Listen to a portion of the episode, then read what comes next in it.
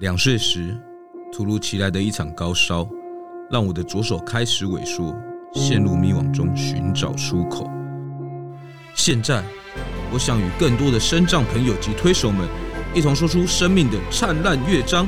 我是潘伟杰，欢迎收听《The Way Out 左手的世界》。各位听众朋友们，大家好，欢迎来到《The Way Out 左手的世界》，我是主持人潘伟杰。今天我们邀请到的是吹出生命的乐章的吴博义，吴博义，欢迎博义。Hello，伟杰好，各位听众朋友，大家好，我是吴博义的吴博义。哎，我第一个我就想先问一个问题啊，嗯、就是。你这个名字在吴柏毅出来的时候会不会很困扰？也不会啦，而且我觉得这样反而很好介绍我自己，而且大家一听就记得了。那你通常怎么介绍自己的？我就这样介这样介绍。大家好，我是吴柏毅的，我会送给大家好听的音乐啊，真的。那我们吴柏毅其实是一个萨克斯风的演奏家啦，对不对？嗯、那你是怎么样开始接触这样的一个音乐的啊？我是在高中的时候才接触到音乐。那小时候因为环境的关系，其实我没有机会去学习，呃，认识音乐。那高中的时候才进入台北市立启明学校。嗯，那时候一开始呢，我觉得哇，终于遇到一群跟我一样都是这个视障朋友。OK，对啊，然后就想说，哎，可是他们呢，不会像我以前过的这样，觉得。不晓得要做什么，这样也不知道能做什么。嗯，他们很开心，然后下课都会把乐器拿出来玩，嗯、哇，就很羡慕他们。然后就没有多久啊，我在羡慕之际，就有一个学长要毕业。那我们那个启明学校有管乐队嘛？对，那管乐队就会有一个传承，那他就要呃要毕业了，他就要把他的乐器传承给下一代。嗯，啊，那就找到我了，这样子，就说要教我一个乐器叫萨克斯风。然后，那你当下第一次听到的感受是什么？因为我没有听过，我不知道那什么东西。我跟他说：“你可以借我摸看看吗？”嗯，哦，我用摸的啦，啊，把它摸一摸，说：“哎呦，你这个形状很特别。”他说：“哪里特别？” 嗯，然后大家对萨克风，你想那个印象，我我觉得我用摸的，我觉得那形状很像一只虾子。你有没有觉得？哎，有，你这样讲有，真的很大的一只大龙虾。龙虾，对对对。我就说：“你这个怎么长了一只很像虾子？”啊，他就跟我们回说。哎，我们都是瞎子，你就瞎子吹瞎子啊，很好啊，这样子，我是这样子学的。OK，但是萨克斯风应该是蛮难学的一个乐器吧？呃，其实要有正确的方式跟方法。那如果方法不对，真的会吹的很气喘如牛，会哔哔叭叭的。对对对对对对。那你那时候是怎么样的学的？嗯、那时候，嗯，就是老师会带我们啊，用手去。触摸啊，他的嘴型啊，然后乐器怎么组装啊，嗯，然后我觉得其实最困难的地方是在之后要练歌曲的时候，嗯，那因为歌曲，嗯、对，人家都看乐谱嘛，嗯，那、啊、我们就没有办法看乐谱，老师就说人家用看乐谱，然后我们就听乐谱背乐谱，对，我说哦，听乐谱是怎么听，他就录给我听，那可是我其实很多人都是视障朋友，那个有绝对音感哦，不知道你们会不会觉得？嗯嗯，我不知道，我，嗯，我对我自己是没有没有什么绝对音感的。嗯，当然大家都想说我们看不见，耳朵一定很厉害，对对对，就会有绝对音感。然后我要跟大家说，像我就是那种没有绝对音感的，所以我在学的时候蛮辛苦的。我一开始真的分不清楚什么哆瑞咪，像钢琴上面老师在弹啊，我就很想跟回答说。都是当当一样的，是不是？对啊，是哪里不一样？你的明明就弹同一个 key。对对对对对，所以其实我花很久去辨识它每一个音的音高，嗯，然后辨识出来之后，我才可以开始背。那你要反复一直听，像背书一样，你要先背起来，然后背起来之后，才可以开始拿乐器来做练习。嗯，所以光那个前置的作业要练习之前，你就要弄很久，一首歌就要练很久。嗯哼哼哼哼。哇，那对啊，你这样子感觉就是，你要把所有的都背在脑海之中，你才有办法把那个东西去吹出来，嗯、对不对？对对。OK，那那你后来在这样的过程之中，你你学了多久？学了多久？你都到现在吗？啊，对对对，到现在，这样现在就透露年纪了。对啊，到现在大概呃，应该至少二十年了有啊。我二十年了，保守了。OK。那我们知道你后来跑去就是做了一个乐团，嗯，可以跟大家介绍一下。嗯，我现在有一个乐团叫做 Life 生命爵士乐团。Life 生命爵士乐团，那它是怎么样的一个乐团？它是一个明眼朋友跟视障朋友一起合作的乐团。哦，怎么合作？嗯，就一起玩音乐这样子啊，啊，对，所以刚刚讲到说视障朋友是没有办法看乐谱的，对，那明眼朋友是要看乐谱的，嗯，所以呢，一开始呢，我跟这些明眼朋友一起合作的时候啊，我们就很难合，怎么说？因为我们就是。不看谱不靠谱，嗯、所以呢，我们都用感觉嘛，就有了背起来。嗯、而且像我跟我们的团员那个逆光飞翔的黄玉祥，嗯、我们两个默契就很好。嗯，所以我们可能这一首歌啊，今天做十个小节结束，下一下一次呢，可能又比较嗨一点，我就做二十小节才会结束。嗯、然后那个看乐谱的人就很困扰。他明明就写好十小节，结果他他结束，你怎么没有结束？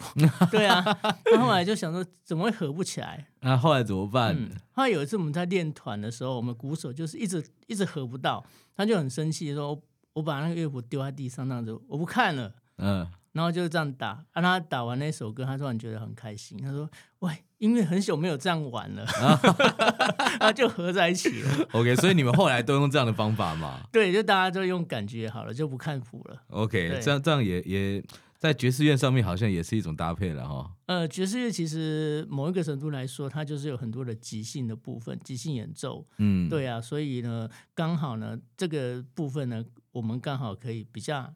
容易去发挥啊，嗯哼哼哼哼，OK，那其实我们其实很多朋友可能也不知道什么是爵士乐的，嗯、那那我想说吴伯义可不可以跟大家大概讲解一下，哎、嗯，爵士乐它的由来啊，或者它是带给大家什么？嗯，爵士乐早期是在美国黑奴他们的工作歌，他们的起源是从那边开始，嗯、他们就是工作很郁闷啊，然后呢，在社会的底层呢被压榨啊，不尊重啊，可是他们怎么抒发他们的情绪的？就是靠。哼哼唱唱这样子，所以他们那时候也其实也不会乐谱，也不会音乐，他们可是他们天生的音乐细胞就很好，然后节奏感又好，所以爵爵士乐是这样子开始的。嗯哼哼，然后所以就衍生出来到现在来说呢，爵士乐有一个很重要的部分，就是刚才讲到了它。会有很多的即兴的演奏，对，就是我们可能听一首流行歌曲啊，可能你唱十遍你都会很熟，可是爵士音乐它就不会这样子，它可能一遍两遍三遍都不太一样，长度啊，有时候速度啊，节奏啊都可以变，音符都可以变。OK，对，嗯，哦，那那你为什么会选择这样的一个爵士乐？嗯。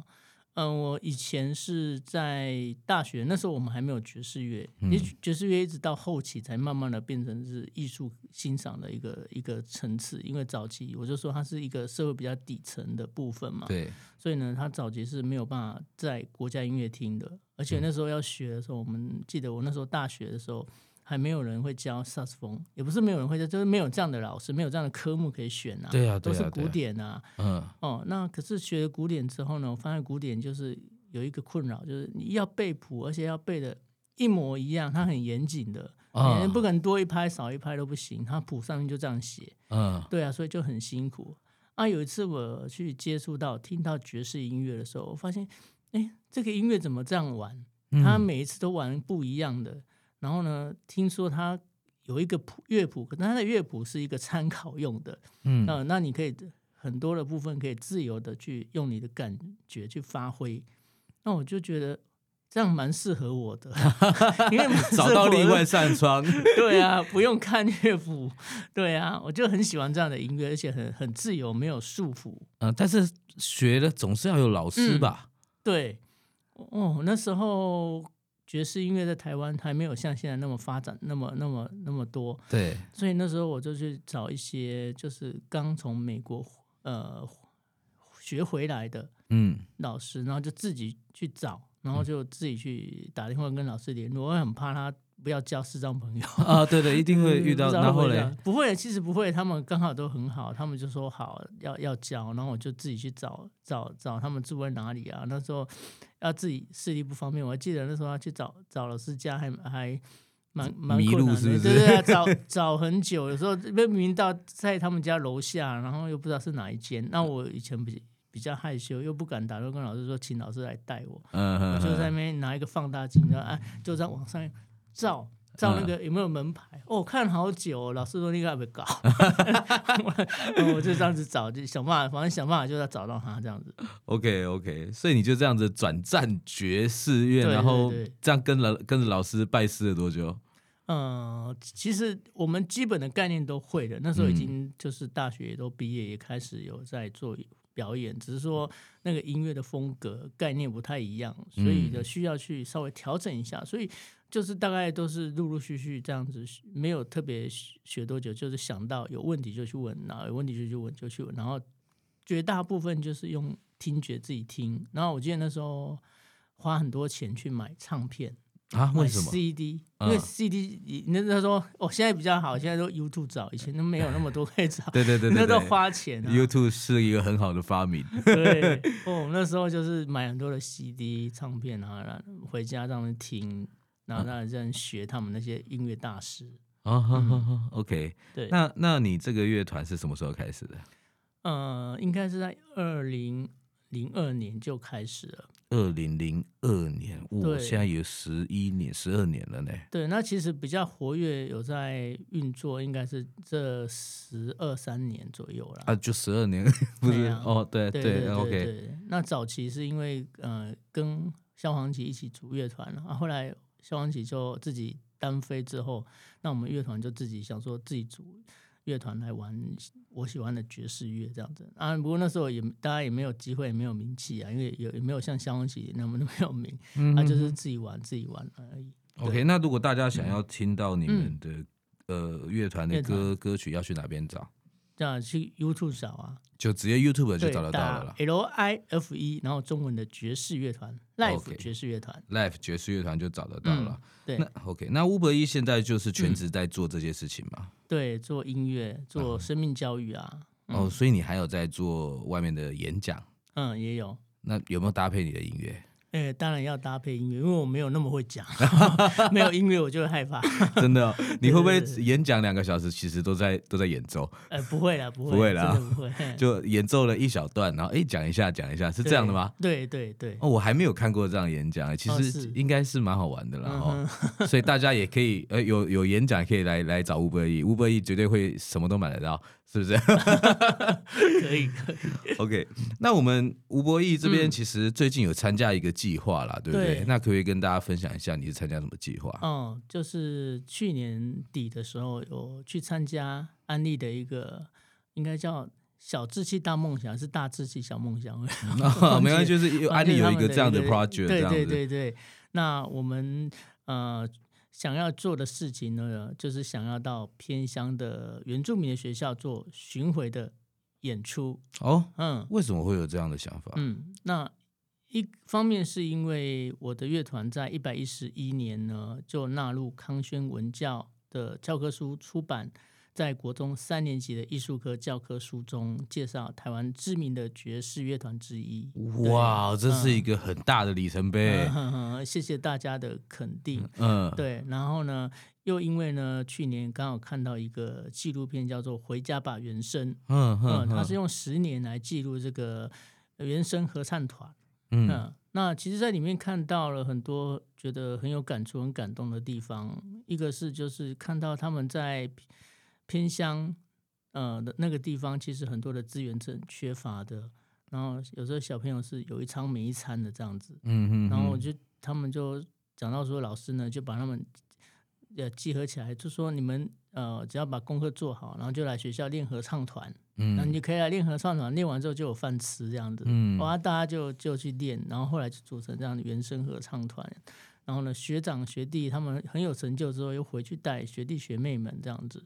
嗯、呃，然后也看到他们到都市来学习的时候，他们透过加分，呃，上来台北的都市，但是即使是这样，他们也很难融入，而且他们的课业也都是最后一名。嗯，那就我会直接联想到，很像是我们自己。像我小时候在学校念书的时候，我也是没有办法融入大家，因为大家不理解我们，又觉得我跟他们不一样。对，而且又看不见，我又没办法学习，我也都几乎到越越年纪越大，就是年纪越大，然后呢，课业就一直往下掉，到后来都也都是最后一名这样子。嗯哼哼，嗯，然后就看到这样的一一个一个感觉，那所以都很希望说可以借由这个我们的。生命故事也好，还有借由这个 Live 爵士乐团明跟盲共同的和谐互助的合作，嗯，然后来呈现我们的音乐跟我们的故事给他们，啊，希望也可以去鼓励他们，可以去呃发现自己的一些天赋啊，然后甚至于呢，也有能力去翻转自己的人生。本节目由恢宏开发及翻转影像制作。嗯嗯，其实我觉得在 Uber Eats 身上，其实也看到了，就是。呃，虽然我们呃的确是有一些缺陷或者是不完美嘛，嗯、但是其实，在你透过了一个乐器的一个媒介，然后去翻转了自己的人生，去找到自己还可以跟世界共处的一种模式嘛，对不对？嗯、所以感觉你们也是想希望把这样的一个方式去带到嗯偏乡去，告诉他们这个世界上它其实不不可能这件事情。对对，然后他你反正你们可以去做很多哎你们想做的事情，然后说不定未来就可以。跟 Uber Eats 的，这应该现在应该叫哥哥还是叔叔？嗯、叫哥哥好了，叫哥哥好了哈，可以跟 Uber Eats 哥哥一样去发光发热，然后甚至哎、嗯，未来说不定也可以进入教科书了，对不对？呃，等于是说，我觉得这种东西就很很像是一种社会帮我们贴上了一个标签一样。嗯、不过这个社会贴上了标签，我们可以靠自己的努力自己把它撕掉，这样子。嗯哼哼，对，这我觉得这是很重要的一件事情了。对，那那这个计划什么时候会开始啊？嗯、呃，今年的三月份就开始要启动了。三月份、哦，嗯，要跑几家？呃，目前是跑五个学校。五个学校，哪五所啊、嗯？跑到阿里山，然后六龟，哦，呃，水里，呃，尖石乡，新竹的尖石乡，那也到乌来的德拉南。德拉南哦，嗯，他在乌来山上很里面，嗯，对。然后就去做这样的一个表演，然后听说还有人要帮你们拍成纪录片。嗯呃、对，我们是带了整个乐团，然后专业的灯光音响过去，还有造造型师，哦、呃，还有一个拍纪录片。他这个纪录片的记者呢，他是拍《亲爱爱乐》有得奖的这个记者，他之前是商周的。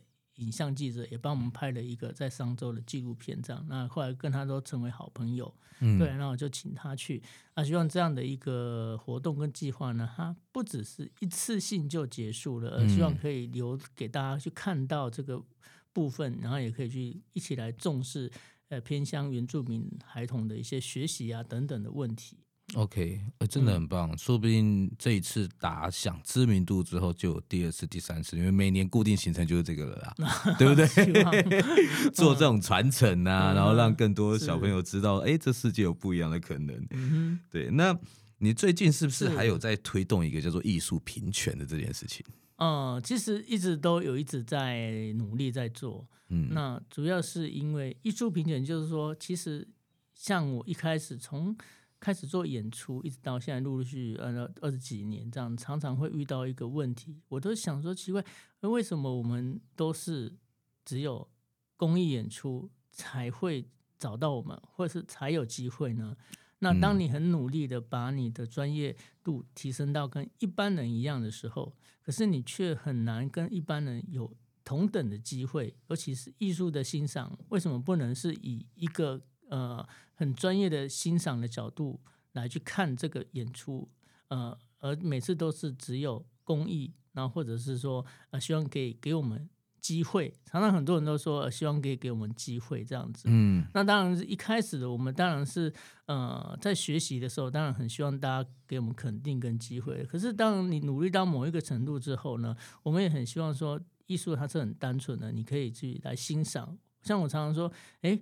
很少有人说为了要看一场专业的演出来找我们，嗯、啊，大概都是有公益活动，希望你来赞助，甚至有些人还会想说，哎，你我这个是一个公益的一个活动，你可不可以一起来赞助这个公益？嗯对啊，那我就觉得，嗯，如果你是公益活动要帮助。呃，身心障碍的朋友，那我们本身就是这个身份，我们的工作就是就是音乐啊。那你找我们去赞助，那那可是我们的工作也，我们也需要有工作有收入才能够生活啊。我我很难说怎么样赞助呢？对对啊对对啊！可是大家有时候就不会想到这个部分，就很像一般人，好像就哎，你即使在呃公益的单位做服务以外。呃呃，你是只是在公益单位做服务，可是你的薪水也不会因为在这边人家就跟你说你可不可以打折啊，对不对？嗯哼，对啊，你还是要生活。对啊，对啊，的确的确，嗯，对。所以其实就是很希望，就是大家其实已经不要用公益或者是嗯嗯嗯，写呃可怜吧，这应该叫做可怜的角度来看待这件事情，对，对不对？嗯、但我刚刚其实也有听到吴吴伯有分享几个例子啊，嗯、你可不可以跟大家分享？你分享应该比较动人，就像是、哦、嗯，在演出的时候发生什么事，在这种、嗯、对，嗯，有几个 有几个嗯例子，比方说有一次呢，我们乐团应该是在二零一六年吧，嗯，我们有。办了一场那个年度的公益音乐会，嗯，那这时候是在新北市政府的多功能展演厅，那大概一千五百位置啊。那一次呢，大家几乎都坐满，就是坐到坐到那个楼梯，嗯，那很多人在看。那有一个是一个大企业里面的一个企划，嗯，啊，他也来看了这个音乐会，然后他就跟我们回馈说这个。表演他觉得很棒啊，很感动，嗯。啊，那也很激励，嗯。啊，他希望在他们的公司的呃五十周年庆，希望可以推荐我们可以去做演出，嗯，啊，当然我们也很开心啊，就很期待啊。可是到后来呢，他跟我们说不好意思，这个啊，他的写的这个企划就是被上面驳回了，嗯，为什么？我们说为什么被驳回？他说。那他们的原因就是想说，这个是一个他们公司五十周年的一个重要的庆典，他们希望是可以比较欢乐的啊。他们怕说找一个呃身心障碍的演出，看起来会不会比较悲情啊？这样好像不太适合啊。啊，怎么有这种想法？就是 就是会这样子。对呀、啊，所以一般来讲，通常你没有真的看过我们演出，你就是只有只有凭这样推荐，其实很难推荐出去。因为那如以应该是说。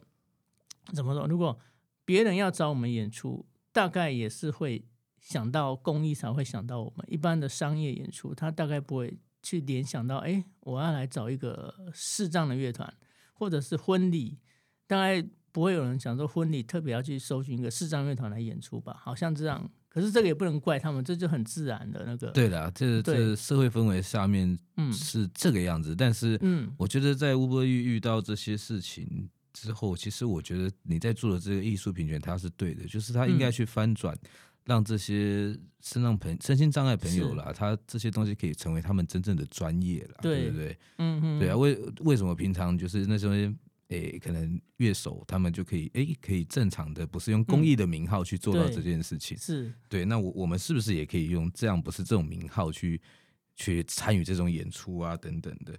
那。你在推，所以你在推这个艺术平权的时候，是不是有要做的一个嗯嗯社团嘛？呃，应该是说今年其实刚刚有一个机会，也是一个贵人啊。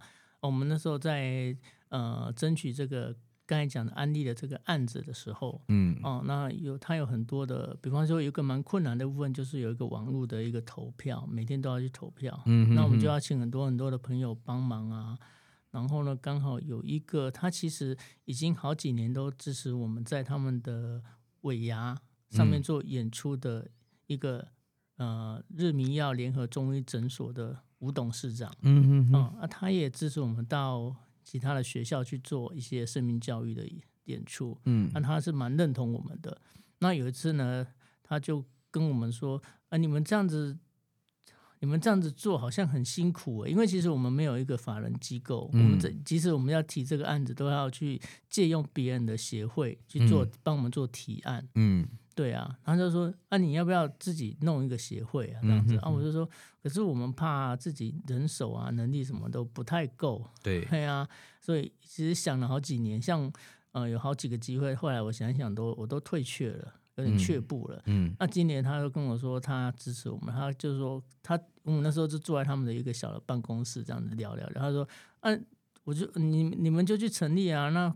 我这间就给你们当办公室这样子，哦，听起来说这真的假的，真的假的这样子，嗯，就就这样的。那我觉得这一次我就觉得，嗯，我们乐团好像努力也差不多，也也有一点点成绩了。对对。然后既然有人这么样的肯定我们，觉得这个机会其实我应该要勇敢的把它呃接下来。所以我说就跟我们乐团的文军总监一起说，好啊，那我们就来试看看。所以呢，我们就想要来成立一个。台湾生命之光艺文推呃艺文协会，OK，台湾生命之光艺文协会，嗯，OK，那这个协会就是主要在做刚刚您说的，嗯，对啊，做一些希望可以推动艺术评选的部分啊，啊，嗯，希望也也可以去做一个传承，也可以让更多的身障朋友可以呃有一个嗯比较稳定的一个音乐的工作跟收入也好啊，甚至于对生命教育跟心灵成长的部分，都希望可以去做一些推广。哦，OK OK，很棒哎，就是其实要学一些技能的身心障碍朋友，其实都可以带到这个学音乐技能啦，对不对？那或者是自我推呃自我行销，或者是演讲的技能的话，也可以来到这边嘛。是可以可以可以。OK，那所以你未来会很忙哦，又要巡演，又要表演，然后又要做协会的事情。对，但是我觉得就是人生就是这样嘛，我觉得。嗯，以前小时候会觉得说自己都是受别人的帮忙，可是真的不晓得小时候就觉得我到底能够做什么这样子。然后呢，从学了音乐之后，一开始觉得它是一个兴趣，嗯，然后后来哎，没想到这个兴趣也可以当成工作，嗯。后来呢，有一次我记得我早期有在做街头艺人，嗯哼，哼，那我在做街头艺人演演出的时候，有一个朋友呢，听完我的音乐之后，他过来跟我讲话，还跟我握手。然后他给我一个回馈，我就印象很深刻。那他跟我说：“谢谢我的音乐带给他力量。”嗯，那那时候我想很久，哦，我想说音乐对我来讲啊，我想说他不是跟我讲说你的音乐很好听，他说我喜不喜欢听？他为什么说我的音乐给他力量？嗯，哎呀，我想了一想了一阵子，后来我才知道说，哎，或许可以借由这个过程，也许别人也可以受到一些鼓励也好，或一些启发也好，所以我开始就想说，哎。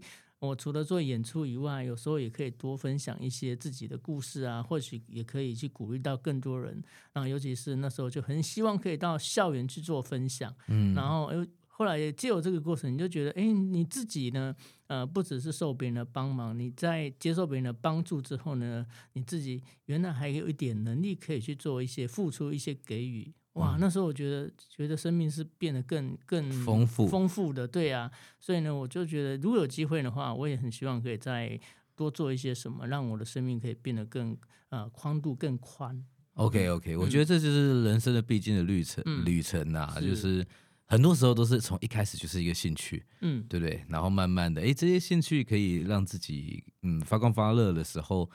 但是后来，哎，可以这件事情，它是不是可以帮助到更多人，嗯、或是我们有另外的观点可以去协助到这个社会啦，把它变得更好？嗯、对。那有句话是这么说，有应该是说，在我们有一个千手观音嘛，嗯、大家都知道嘛，哈。对。那他用了很多法器去让这个社会更美满。那我想，我们吴博义他就是用了我们的萨斯风，对不对？去让这个社会可以让它更好、更美满这样子。OK。那我最后想问吴博义一个问题啦，是就是。呃，你现在几岁？可以透露吗？我现在几岁哦？对啊，我现在快要五十岁了，快要五十岁了，一定要 OK。好，那今天如果写了写一个信，然后要写给快六十岁的自己，你会想要写什么样的一一封信，或者是一段话这样子？哦，写什么样的一段话？对，告诉六十后六十岁的自己。哦，对，我要告诉我自己，我想一下啊，呃，就是希望我呢。嗯、呃，我我希望我自己呢，呃，为不要后悔走的曾经走过的这一条路，所以要怎么让自己不要后后悔呢？就是做的每一件事情都是有经过考虑，然后呢，我觉得最重要的是，呃，不只是自主，而且可以可以去帮助到更多人，对，让这样的生命是会更美好、更幸福的。嗯嗯嗯嗯嗯，OK，很棒啊，不像。我也不是不像啦，我原本以为说你说要踏上大巨蛋这样子，说不定这是哎、欸，这个也是一个不错的事情啦，对不对？OK OK，好啊，这今天能够访问到乌龟一真的太棒了，那也希望乌龟一未来的这些计划啊，然后都可以顺顺利利进行，那大家一定都要。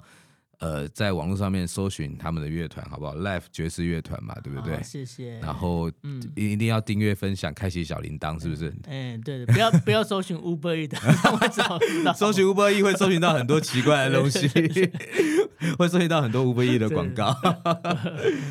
OK，那好，那我们节目的尾声其实有一个很重要的事情，嗯、就是一定要订阅、分享并开启小铃铛，收取我们的 The Way Out 左手的世界。今天很谢谢我们吴柏毅，谢谢，谢谢，拜拜，拜拜。